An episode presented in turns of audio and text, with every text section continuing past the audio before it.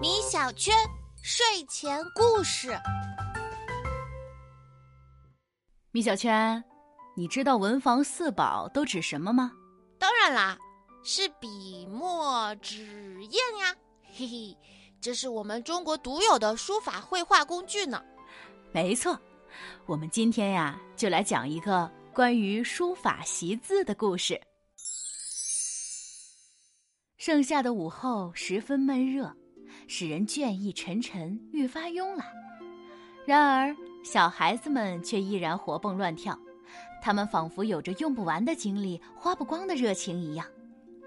此时，他们正在村口那棵大桑树下忙得热火朝天呢。大家快把笔墨纸砚摆好，我们的写字比赛马上就要开始了。好嘞，我这次一定要努力好好写。争取拔得头名。哎，你这目标定的可是有点难度啊！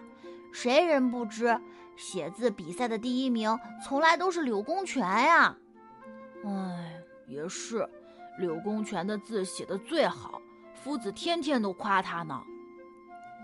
这个孩子们嘴里一直念叨的柳公权，此时刚刚磨好墨汁，笑着说：“行了，你们说的我都快不好意思了。”对了，这次比赛是写大楷吧？没错，那我准备好了。好，比赛现在开始。孩子们全都拿起毛笔写了起来。柳公权写的最快，不一会儿就完成了。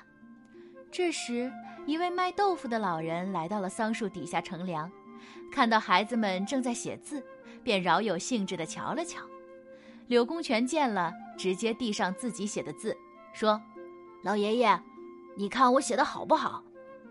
老人家接过字一看，见上面写的是“会写飞凤家，敢在人前夸”，什么意思呢？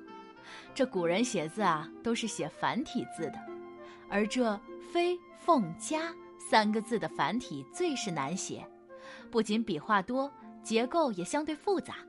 柳公权正是因为写好了这三个字，才敢在人前夸耀自己。他很厉害，但也很傲慢。老人心想：这个孩子的字虽然不错，但如此傲慢可不是什么好事。于是连连摇头说：“你这字呀，写的跟我担子里的豆腐一样，软塌塌的，一点力度都没有。就这样。”竟然还敢在人前夸耀！你说什么？柳公权听老人把自己的字说的一无是处，很不服气。切，别人都说我字写得好，就你说不好。有本事你也写几个字给我看看。老汉，我是个粗人，哪会写字呀？但我知道，化缘城里有个人用脚写字。都比你这个好的多呢。化缘城，柳公权对老人的话半信半疑，便决定亲自去那传闻中的化缘城看看。第二天一大早，他便出发了。进城门后，他见街边的一棵大槐树下挂着一个牌子，上面写着“字画汤”三个字，字体苍劲有力，笔法雄健潇洒，旁边还围了很多人。柳公权赶紧挤进去一看，不禁惊得目瞪口呆。天哪！只见一个没有双臂的黑瘦老人，左脚压住铺在地上的纸，右脚夹着一支毛笔，正挥洒自如地写对联呢。他运笔如神，笔下的字似群马奔腾，龙飞凤舞，博得了人们的阵阵喝彩声。柳公权也深受震撼。卖豆腐的老爷爷说的果然不假，我的字和这位字画汤爷爷的相比，真是差得太远了。想到此处，柳公权便扑通一声跪倒在吴壁老人面前，说：“老爷爷，我叫柳公权，愿拜您为师，请您将写字的秘诀传授给我吧。”老人慌忙放下毛笔，说。不可呀，孩子，你快起来！我只是个孤苦的残疾人，生来就没有双臂，只能靠脚生活。虽然能写几个歪字，但又怎能为人师表呢？可是，您的字写的真的很好呀，有什么秘诀呢？嗨，我哪有什么秘诀呀？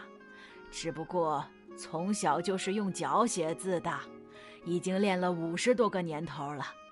我家还有一口能装八担水的大水缸，我磨墨练字用光了八缸水。我家墙外有个半亩大的池塘，我每天写完字都会在池塘里洗砚台。现在呀，那池水都变得乌黑了，但是我觉得自己的字还没有多好，差得远呢。柳公权听了。郑重的点了点头，并把老人的话铭记在了心中。从这以后啊，他不再骄傲自夸了，而是更加发奋的练字，更细心的观察万事万物。